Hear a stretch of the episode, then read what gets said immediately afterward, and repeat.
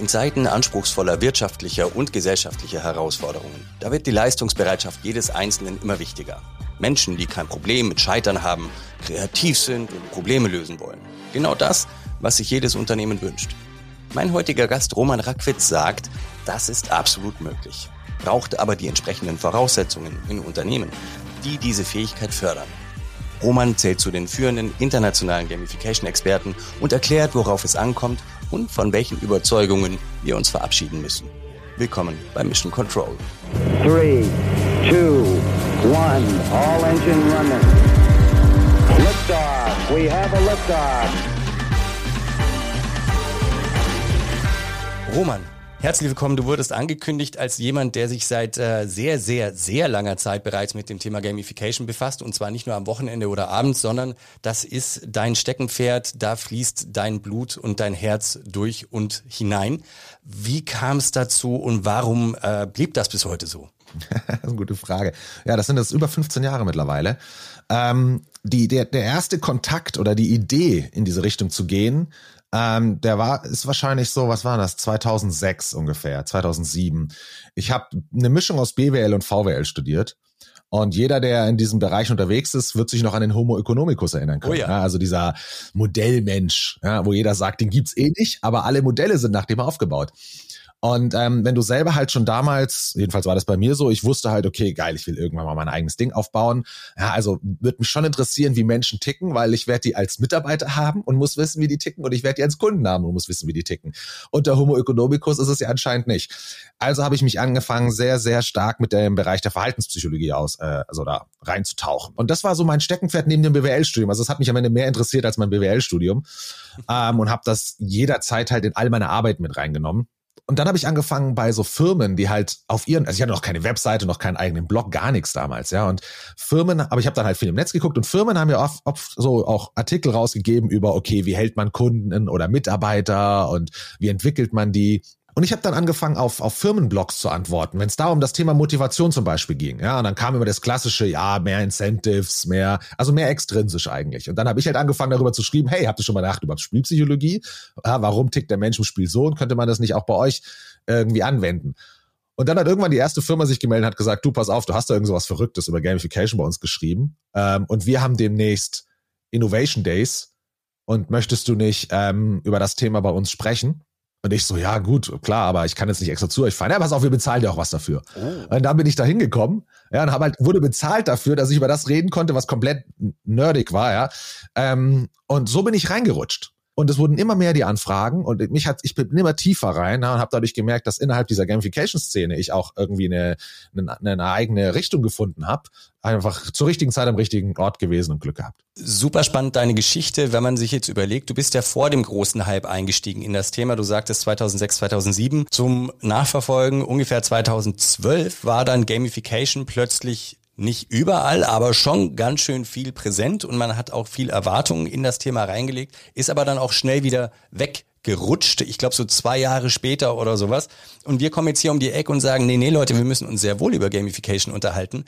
Ähm, warum, warum ist das Ding weggerutscht und warum glaubst du, äh, muss man trotzdem an dem Thema dranbleiben? Was, was war mit diesen Erwartungen? Waren die falsch gesetzt oder hat man das Thema tatsächlich zu sehr aufgeblasen? Wenn sowas medientechnisch aufgeblasen wird, springen plötzlich alle drauf. Ja, und da hast du super viel Marketingagenturen, die geguckt haben, oh cool, können wir den Namen nicht jetzt für uns auch benutzen. Ähm, viele Beratungsfirmen, große, haben gesagt, hey, das können wir jetzt auch bei uns nutzen. Mhm. Das hat zwar dem Thema gut getan, also sagen, nee, andersrum, das hat dem Begriff gut getan. Ja, also der wurde bekannt, aber da sich kaum einer wirklich damit auseinandergesetzt hat, tiefer, sondern es wurde halt nur der Begriff gekapert, ähm, sind Firmen gekommen, haben gesagt, okay, wir haben bisher ja klassische Kundenbindungsprogramme gehabt, Belohnungsprogramme, ah, wir sind nicht so zufrieden damit, ey, da ist doch was Neues, das ist Gamification. Mhm. Dann haben die aber unter dem Begriff Gamification genau dasselbe wiederverkauft bekommen. So, und dann, was passiert? Ja, die Erwartungen sind hoch. Ja, es ist ja was Neues. Ja, man liest irgendwie, ja klar, Spielpsychologie, du bekommst dasselbe alte Mist wie vorher auch. Also Mist ist ja falsch. Das hat ja früher mal funktioniert, Belohnungsprogramme. Irgendwann eben nicht mehr. Deswegen haben die Firmen nach Neuem gesucht. Ähm, haben dann unter dem dachten, sie bekommen was Neues als Gamification, haben aber eigentlich das alte wieder verkauft bekommen und haben dann natürlich gesagt, ja, so ein Scheiß, Gamification funktioniert nicht. Ja, genau. Das Problem, also weshalb man sich ursprünglich mit dem Thema auseinandergesetzt hat, diesen, wie binde ich denn Leute, egal ob jetzt Kunden oder Mitarbeiter, wirklich an uns? Ja, und eben nicht nur durch, ich bezahle dich halt, dass du bleibst. Also nicht nur durch diese Bestechung, durchs Extrinsische, sondern wie sorge ich denn dafür, dass jemand wirklich Bock hat, bei uns zu bleiben. Entweder als Kunde, selbst wenn was scheiße läuft, oder auch als Mitarbeiter, selbst wenn Dinge schwer laufen. Ja? Wie kriegen wir sie denn dazu, dass sie resilient sind, dass sie kreativ werden, dass sie Arbeit reinstecken? Das heißt, das Problem ist nicht verschwunden ähm, und von daher hat dementsprechend, glaube ich, auch Gamification nach wie vor seine Berechtigung, wenn man halt mal ein bisschen unter die Oberfläche guckt. Und das wollen wir ja tun. Äh, und du hast es ja jetzt angesprochen, wir sind ja hier, wenn du dann so willst, absolut im Auge des Hurricanes. Ähm, wie kriege ich Leute dazu, dass sie wirklich von sich aus Bock haben, bei mir zu bleiben? Ne? Wir sprechen Fachkräftemangel, wir sprechen viele, viele Krisen, die aus der Umwelt kommen. Ähm, und wir sprechen aber auch insbesondere heute über den Begriff der kognitiven Dissonanz. Ja. Was heißen soll, wir haben nicht allzu viele gute News. Das drückt so ein bisschen auf die Leber. Und ähm, das hat zwei Effekte. Auf der einen Seite, die Leute, die es tun sollten, packen das Zeug nicht so richtig auf den Tisch, damit man auch wirklich entscheidungsfähig ist und auch einen gewissen Horizont hat mit dem, was denn da so los ist. Und die anderen ducken sich weg, weil keiner hat Bock auf schlechte News so. Und wenn man das aber zusammenpackt, dann ist es ja einigermaßen heikel, weil das macht ja eben jenen Entscheidungs- und Handlungshorizont automatisch kleiner. Und wir beide setzen jetzt gerade mal Gamification so aufs weiße Ross und treiben es als äh, äh, rettenden Ritter quasi durch die Gegend. Und du sagst also, Gamification kann da durchaus helfen. Warum und wie soll das gehen? da passiert ja was im Kopf. Ja, da ist ja die Frage, warum? Warum ist der Mensch über die Zeit von der Evolution so gebaut worden, dass ihm das spielerische Verhalten so entgegenkommt? Und wenn du dir das halt mal betrachtest, merkst du, dass es im spielerischen Verhalten schafft es der Mensch, wirklich das Beste aus sich rauszuholen. Und zwar, er, also damit meine ich, er ist resilient, er hat kein Problem damit zu scheitern. Er ist, wird kreativ, er freut sich auf Herausforderungen. Er geht nicht davon aus, dass etwas leicht und schnell ist. Im Gegenteil, ja, Spiele, die leicht und schnell sind, haust du in die Ecke und suchst dir neue. Das gilt auch für unsere Hobbys. Und das gilt weltweit für egal welches Alter, welches Geschlecht du hast. Also das ist, ja, ähm, das ist wirklich eine, eine Sache der, der Spezies Mensch. Und wenn man sich anguckt, wie der Mensch sich in diesen Situationen verhält, merkt man, dass das eigentlich genau das ist, was wir gerne hätten. Also egal ob jetzt im Unternehmen oder auch auf der gesellschaftlichen Ebene. Ja, wir, wir also das ist jetzt wieder unsere, also meine Meinung. Wir, wir haben solche Herausforderungen vor uns, gesellschaftlich und auch wirtschaftlich, dass wir wirklich abhängig sind von der kognitiven Leistung jedes Einzelnen. Das heißt, wir müssen die perfekten Rahmenbedingungen schaffen, innerhalb derer jeder fähig ist, das Beste aus sich rauszuholen. Ähm, und zwar eben nicht wie in der Industrialisierung, dass du einfach alles standardisiert machst, sondern kognitiv, ja, Probleme lösen, nur damit du eigentlich, weil die Zeiten sich wieder geändert haben, wieder Probleme lösen musst. Und aus dem einen Problem entsteht das nächste, also dass du immer dabei bleibst. Und aus unserer Sicht ist, ähm, wir können ja immer noch gucken, wo, wo passiert es denn schon? Und, wir, und der Punkt ist halt, also aus meiner Sicht merkst du halt, dass im spielerischen Verhalten, wie gesagt, muss kein Online-Spiel sein, ja, jede Art von Spielen, aber auch das Hobby, also alles, was jemand macht um des Machens Willens, merkst du, dass der Mensch genau dort fähig ist dazu. Und aufgrund dessen glaube ich, dass, ähm, dass Firmen gut daran tun oder dass das ein bisher ungehobener Schatz ist, weil wenn du dir anschaust, wie wir bisher, jedenfalls zu Zeiten der Industrialisierung, also letzten, sagen wir 150, 200 Jahre, ähm, die Strukturen aufgebaut haben, dann sind die eigentlich genau gegenteilig. Also hier ja. geht man davon aus, dass der Mensch es immer einfach will, immer schnell will und er will belohnt werden. Was übrigens auch stimmt, wenn der Mensch in einem repetitiven, monotonen Kontext unterwegs ist, also Industrialisierung. Ja, wenn du bitte nicht nach links und rechts gucken sollst, sondern bitte immer das Gleiche machen sollst, weil mhm. und zwar möglichst effizient und genau. schnell und fehlerfrei. War ja auch sinnvoll während der Industrialisierung, denn da ist ja Produktivität durch die Effizienz entstanden. So, jetzt aber, wo es sich immer mehr wandelt, also wo du immer mehr zu einer Dienstleistungsgesellschaft wirst oder zur Innovationsgesellschaft, geht es ja nicht mehr um die Effizienz, sondern da entsteht die Produktivität darin, wie du das Problem löst. Also nicht um den Output am Ende, sondern um die Art und Weise, wie du was löst. Ähm, das heißt, die Rahmenbedingungen haben sich komplett geändert. Und ähm, die Firmen gehen aber immer noch von einem alten Menschenbild aus und setzen dementsprechend auch die extrinsischen äh, auf extrinsische Mittel, ähm, die perfekt sind in so einem Industrialisierungskontext Und dort hat er so gut funktioniert, deswegen setzen die Firmen wahrscheinlich immer noch drauf. Ja, und, und bauen jetzt eben leider nicht mehr auf das, was eine kognitive Herausforderung oder ein kognitives Umfeld benötigt, wie das, wie das, was ich ihm glaube oder was wir ihm sagen. Dieses, wie baust du das Growth Mindset auf, ja, lerne einfach von, von spielerischen oder von der Verhaltenspsychologie an für sich. Und deswegen glaube ich, ist da nach wie vor der Need da. Der ist nicht weg. Wenn wir das jetzt übersetzen auf die Diskussion über Komplexität in Organisationen, ja. die im Allgemeinen so behauptet, und ich glaube, die meisten würden auch zustimmen, wächst. Ja. Das betrifft an Unsicherheit. Ne? Also kann ich überhaupt noch das tun, was ich gestern gemacht habe? Wir ähm, schicken mal einen lieben Gruß an ChatGPT und oh Gott, alles ändert ja. sich. Ähm, auch an die Krisenhaftigkeit wieder aus der Umwelt heraus. Ne? Kann ich das dann heute überhaupt entscheiden oder fliegt mir das morgen um die Ohren? Und das andere ist aber dann auch das Überangebot an ich sag mal, Informationspotenzial, nur an diesem Beispiel, ja. hält das dann, was du da sagst, der Mensch will eigentlich mehr Komplexität als weniger Komplexität, weil das ist ja schon ein echtes Problem. Äh, ja. Wenn ihr sagt, wie viel Information ist da draußen und so, äh, äh, was davon ist für mich relevant und wann kann ich denn mich überhaupt belastbar auf etwas äh, stützen, um zu entscheiden. Ja. Habe hab ich, da, hab ich da trotzdem noch irgendwie grünes Licht für Gamification oder sagst du, äh, Vorsicht? Ja, aus meiner Sicht, das ist der Punkt, das lernst du super viel. Also es gibt, gab diesen, ähm, wir hatten das gesagt, ich glaube es war Rolf Costa. Auf jeden Fall ein bekannter Game Designer. Ähm, ich glaube, der hat, der war es, der gesagt hatte, dass ähm, klassischerweise versuchen wir im Arbeitsumfeld, gerade auch vielleicht im UX-Design sogar, also ähm, wo es um so, wo es um Touchpoints geht, ähm, Komplexität rauszunehmen aus dem System, zu verbergen. Mhm. Ja, wir wollen es ja One-Click, One-Touch, möglichst easy. Mhm. Das Interessante ist, dass im Spiel geht es aber darum, oder in, in, in allem, wie gesagt, auch das, was du freiwillig machst, auch dein Hobby oder dein Sport, geht es eigentlich darum, Komplexität zu erobern. Und das ist ein klasse, das ist ein kompletter Unterschied. Und ich habe, ähm, es gibt so einen Satz von mir, der ist inzwischen ziemlich bekannt, da, der heißt, ähm, Fußball ist gamifiziertes Laufen. Und was ich damit sagen will, ist, dass wenn du willst, dass Leute laufen, also angenommen, Leute joggen nicht so gerne, ja, Millionen mehr haben aber die intrinsische Motivation, Fußball zu spielen. So, wenn ich also will, dass mehr Leute laufen würden oder sollen, dann schmeiße ich einen Ball in die Mitte und schenkt dir nicht noch mehr Schuhe. Ja, oder sag nicht, hey, pass auf, laufen ist anstrengend, zehn Kilometer, dann lauf doch zehnmal ein Kilometer. So würden wir aktuell denken, dass wir es machen sollten. Ja, das ist klassische extrinsische oder halt alles kleiner und leichter machen. Aber das Spannende ist das, und das ist beim Spiel genauso, es ist immer leicht zu beginnen, aber hart zu meistern. Also wir erobern uns die Komplexität. Wenn ich eins geschafft habe, hey, herzlichen Glückwunsch, das nächste Level wird härter. Ja, oder wenn du eine Rolle in deinem Team geschafft hast, also von mir aus jetzt fängst du an zu dribbeln, bleiben wir mal Fußballbeispiel. Ja, jetzt musst du auch noch dribbeln und eine Flanke schießen und gleichzeitig noch gucken, wo deine Leute, deine Kumpels sind und gleichzeitig bitte noch deine Defensivrolle ausfüllen und das Spiel lesen und so weiter.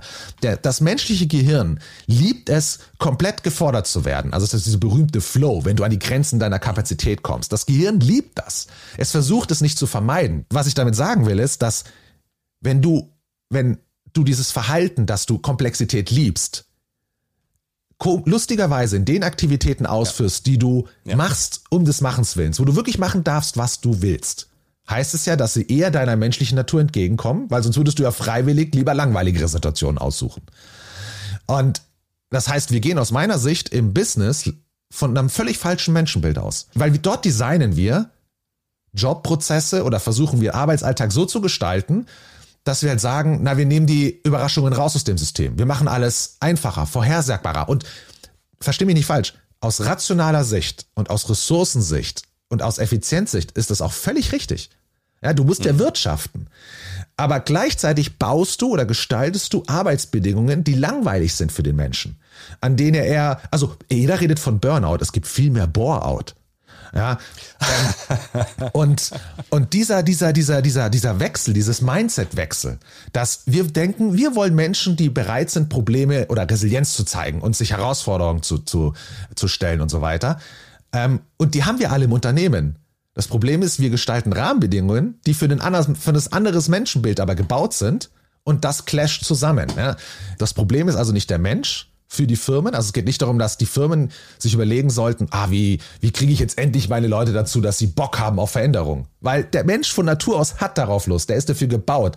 Weil wenn er keine Lust auf Veränderung hätte, wäre er längst ausgestorben. Ja, wir sind perfekt mhm. darin, uns anzupassen, weil wir nach Veränderungen suchen und zu schauen, egal, wie können wir das für uns, für uns ähm, zunutze machen. Aber so wie der, wie der Job gestaltet ist, so wie Hierarchiesysteme, Incentive-Systeme, Zielvorgaben funktionieren, wäre es doof, wenn ich mich darauf einlasse. Ja, ist kein Reiz da. Genau. Ne? Lass, äh, lass mich dir mal eine Aufgabe geben. Ähm, weil das macht ja alles sehr viel Sinn. Ne? Also man denkt sich so, hm, ja, so ein bisschen recht äh, könnte der Roman ja schon haben, vielleicht sogar ein bisschen mehr. Ich sag mal, ich bin ein äh, großes mittelständisches Unternehmen und äh, weil es ja so ist, haben wir jetzt ein bisschen weniger Budget im Moment und müssen trotzdem wahnsinnig innovativ sein. Ne? Weil ist so. Das ist die Vorgabe. Jetzt kann ich äh, als Entscheider, Entscheiderin meine Kommunikationsabteilung beauftragen und sagen, mach die mal bitte zu äh, Internal Entrepreneurs, so mit Kampagnen und mit Challenges und so weiter und so fort. Und äh, wir geben denen auch ein bisschen mehr Luft. Aber die schlechte Nachricht ist, wir haben eigentlich voll kein extra Budget und Zeit bleibt auch nicht über, sondern die müssen es halt irgendwie unterkriegen. Also das ist auch so ein bisschen äh, kriege schlecht kommuniziert. Mhm. Und äh, mir geht's jetzt im Moment mal weniger um die tatsächlich geschaffenen Rahmenbedingungen dahinter, sondern eher, dass ich sage, ich bin jetzt die Kommunikationsabteilung mhm. ähm, und möchte eine Kampagne gestalten, mhm. die Bock drauf macht. Ja. Na, also wo sind die Leute, die wirklich Bock haben und so weiter? Die wissen doch gar nichts davon, dass sie eigentlich kein Budget haben, okay. Aber äh, im, im schlechten Fall, wenn ich dir jetzt folge, würde ich, würde ich eigentlich alles schon äh, sozusagen ausbreiten und sagen, und das wird gemacht und das haben wir vor und tralala. Und du würdest aber sagen, nee, nee, ähm, kreier das mal eher, also diese Kampagne, kreier diese Kampagne eigentlich eher mal wie so ein Rätsel wo ich sage, ich gebe dir jetzt ein bisschen was, das endet aber mit einem Fragezeichen und nicht mit einer Antwort und dann musst du woanders hin und dir wieder was holen und du wächst sozusagen eigentlich äh, in dieses Ding so Stück für Stück rein. wäre das der Ansatz, der besser funktioniert? Also äh, ungefähr ja, aber eins muss man sagen, ein Rätsel, das nicht schon vordefiniert ist. Also es ist nicht so, dass die, dass die Leitung das Rätsel schon kennt, die Lösung schon kennt und mhm. dich durchlaufen lässt. Ja, einfach nur damit du ein Rätsel durchläufst. Das nicht. Sondern mhm. der Punkt ist, ähm, und das, das, ist, ein, das, ist, ein, ist, ein, ist ein schöner Punkt eigentlich. Ähm, in der Regel sind es Narrative, wenn du es so willst. Ja, ich meine, Storytelling braucht man sich anfangen darüber zu reden, wie das wirkt auf den Menschen und so weiter. Aber eine der spannendsten Sachen, die, die wir auch, ist noch gar nicht so lange her, dass wir das erlebt haben, ist der Punkt, anstatt den Leuten zu sagen, hey, schaut, also anstatt zu versuchen, sie zu triggern über, hey, schau, das kann sein. Ja, also wir wollen dorthin, damit wir, also diese, diese tollen Ziele wieder vorrufen, haben wir gemerkt, dass ähm, die Darstellung des Status quo mit eben ohne die Antwort zu geben, wohin man will, sondern einfach nur die Leute wirklich erleben zu lassen, wo die Probleme sind. Ja, und zwar nicht eben rational erklärt vom Management, sondern als ob die jemandem anderen über die Schuld, einem ihrer Arbeitskollegen über die Schulter gucken und mitkriegen, wie der gerade struggelt. Das sind die effektivsten Trigger äh, die funktionieren. Und dann fängt, geht das Gehirn automatisch in diesen, diesen Rätselmodus, wenn du es so willst. Ja, weil das Gehirn ist eine Mustererkennungsmaschine.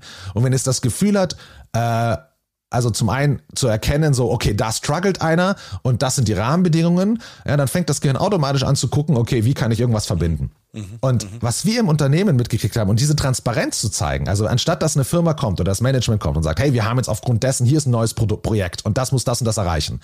Ja, anstatt denn das zu sagen, also schon vor die fertige Entscheidung zu setzen, die Leute irgendwie denen ein, eine Art, ähm, von mir aus, wir sitzen hier gerade im Podcast, ja, stell dir vor, du würdest das auch als Audio-Hörspiel irgendwie machen oder wie auch immer, ähm, die ganze Belegschaft mitbekommen zu lassen, wie zwei Leute ähm, im Unternehmen auf irgendein Problem gestoßen sind, zusammen diskutiert haben, um dann zu sagen, ja, aufgrund dessen glauben wir, wir müssen das machen. Das ist eine ganz andere Art, den Menschen abzuholen. Ja, ähm, dann hat er das Warum viel eher gecheckt. Das ist dieses Narrativ, diese Story. Und da finden sich Leucht Leute leichter drin wieder und ähm, sind dann eben viel bereiter zu sagen, okay, jetzt wissen wir die Story, wir wissen das Warum. Was ist denn meine Rolle? Was kann ich wohl und was kann ich dazu beitragen? Und plötzlich setzen die sich selber die Herausforderungen. Also das ist ein hm. viel attraktiverer Ansatz aus unserer Sicht. Okay, wo man aber dann schon auch mitdenken muss, fairerweise, dass dann spätestens die Rahmenbedingungen wirklich eine Rolle spielen. Denn wenn ich jetzt mal erst entscheide, ob ich in den Ring steige oder nicht, weil ich davon mitbekommen habe, brauche ich ja dann auch irgendwo eine Eingangstür, die für alle verfügbar ist. Ne? Ja. Ne? Also nach dem Motto, Mensch Roman, ähm, ich, ich habe vor, vor zwei Tagen äh, das Hörspiel gehört oder eure, eure Live-Aufzeichnung zur Diskussion. Guck mal, ich glaube, wir haben ein Problem.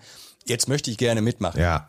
Und das, äh, das ist ja, glaube ich, in vielen Unternehmen auch, ne, siehe Industrialisierung, nicht besonders so angelegt, sondern da gibt es eine Innovationsabteilung. Ja. Ähm, und im besten Fall noch äh, zwei, drei Leute aus unterschiedlichen Abteilungen, die so als, als Schnittstellenfunktion mit dabei sind, aber eben nicht dieses, du hast Bock, ist halt irgendwo getickt bei dir, So, dann, dann steig mal mit ein und dann sehen wir schon. Ja. Ne, ob wir aus dem Problem ein Projekt machen oder eben auch nicht. Es gibt ja auch Gründe dann zu sagen, man ist in der Vorevaluation so weit, dass man sagt, oh, lieber einkaufen als selber machen. Blödes Beispiel, ne?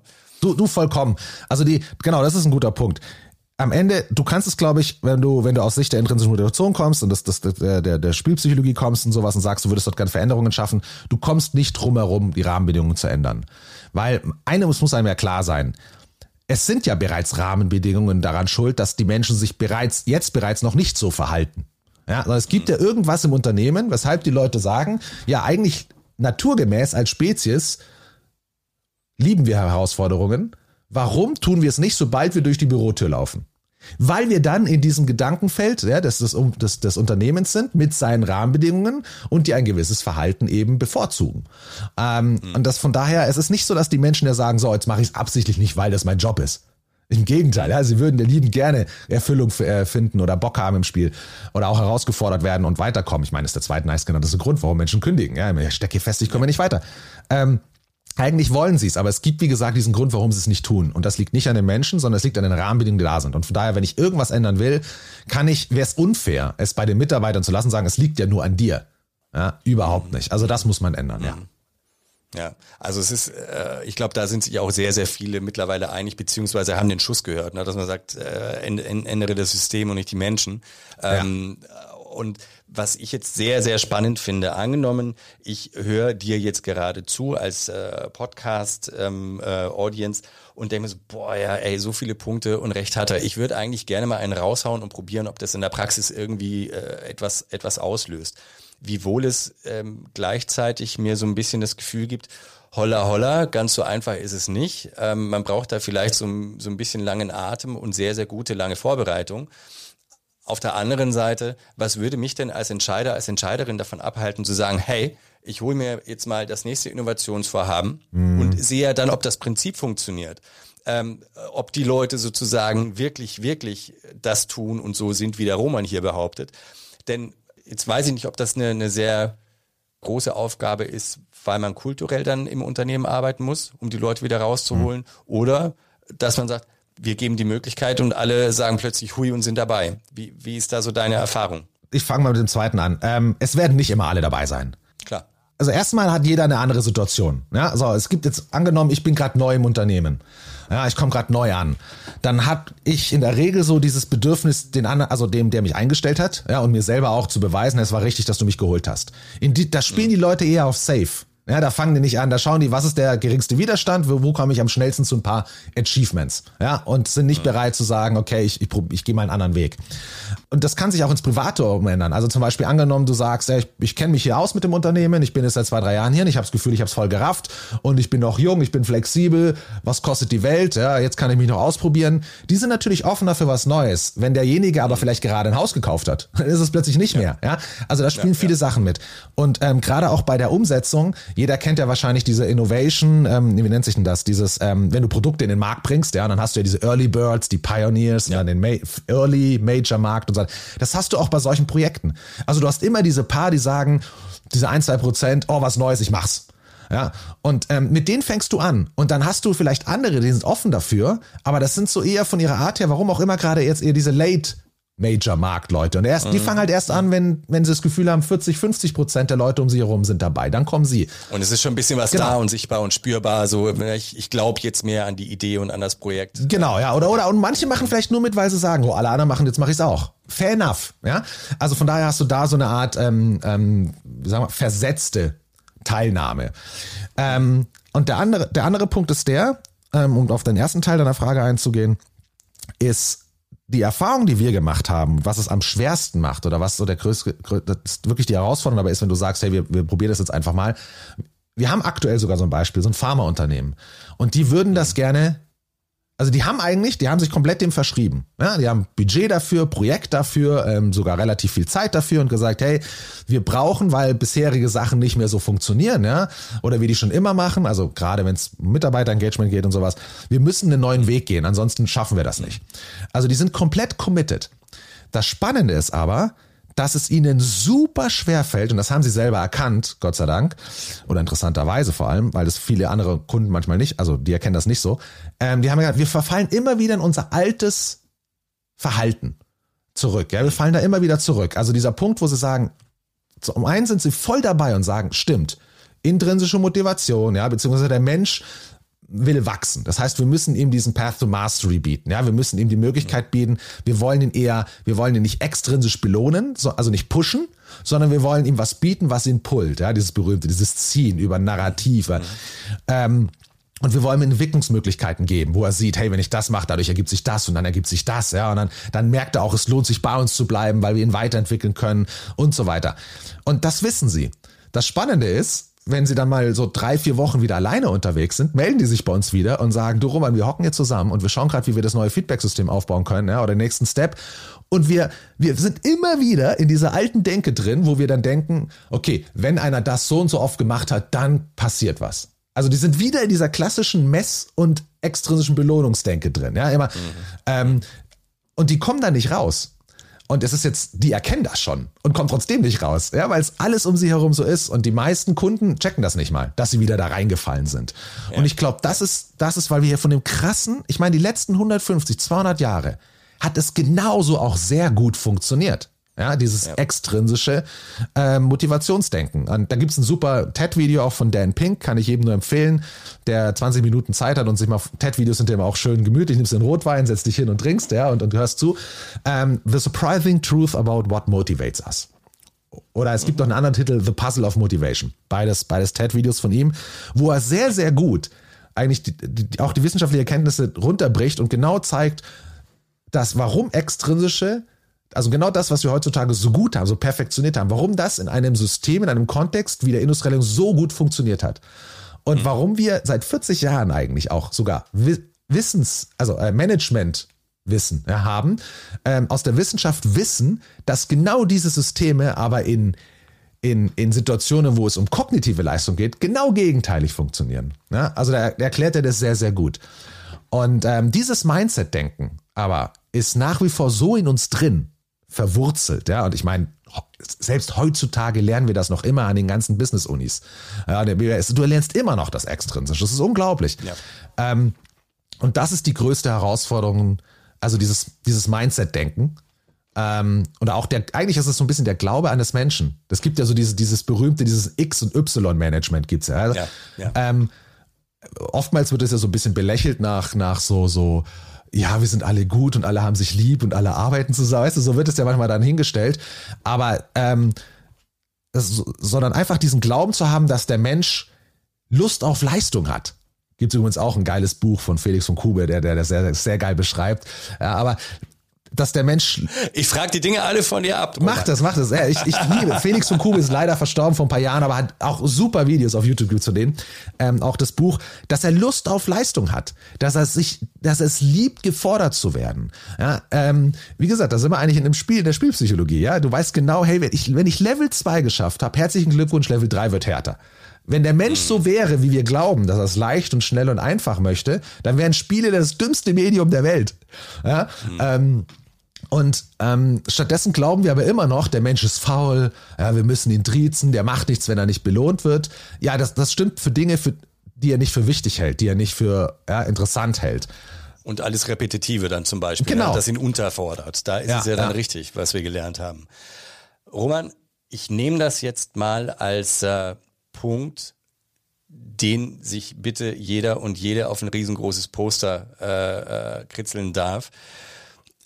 Wir überlegen uns noch einen coolen Satz dafür, aber ich fasse mal zusammen. Wenn ich jetzt nach diesen rund 30 Minuten sage, hm, Gamification, ist das vielleicht nicht doch etwas, ähm, mit dem ich mich und mit meinem Team vielleicht mehr beschäftigen sollte, um den Kopf nicht im Sand zu haben, um diese Herausforderungen wirklich zu meistern, weil das hattest du aus meiner Sicht sehr, sehr schön auf den Tisch gebracht. Wir sind in einer Zeit, wo wir alles an Kompetenz und Leistungspotenzial wirklich auf den Tisch bringen müssen, aus vielen Gründen. Mhm. Und dann sind es so ein bisschen die Dinger, wo, wo du sagst, ja, das Narrativ zum, zum Ziehen ist ein wichtiges Thema auf jeden Fall. Das Verständnis, dass wir durchaus progressiv gebaut sind als Menschen. Also ne, wir, wir wollen die Challenge haben ja. ähm, und wir müssen auch sehr, sehr stark in Betracht ziehen, dass wir als Entscheiderinnen und Entscheider durch viele, viele Jahre und auch die Managementliteratur und die Best Practices, die uns verkauft werden, eigentlich nicht mehr so richtig, richtig liegen. Ja. So. Also das sind ja so diese, diese Blindspots, die ich für mich selber nicht erkenne. Guckt am besten ähm, immer mal wieder dann äh, auf TED das Video von Pink, The Surprising Truth of, really, of What Really Motivates Us. The surprising truth about what motivates us, ja. Oder Genau, The so. Puzzle of Motivation. So, damit fangt mal an, würde ich vorschlagen. Und ansonsten guckt auf jeden Fall in die Show Notes, denn ich habe da auch den einen oder anderen Link von Roman. Roman, wir werden auch den einen oder anderen Link und die Empfehlung, die wir heute angesprochen haben, mit da reinpacken. Wir sehen uns beim nächsten Mal Mission Control. Schön, dass ihr dabei seid. Roman, ich werde dich auf jeden Fall auch wieder mit reinholen. Ah, ich freue mich. Ich bin sehr, sehr neugierig, was wir noch alles zu diskutieren haben. Danke fürs Dabeisein. Das war Mission Control mit Roman Rackwitz. Ihr habt Anmerkungen oder Fragen zur Episode, spannende Themen, die wir für euch diskutieren sollen oder wollt einfach mal Hallo sagen. Ich freue mich. Schreibt einfach an florian at hype1000.com. Bis zum nächsten Mal.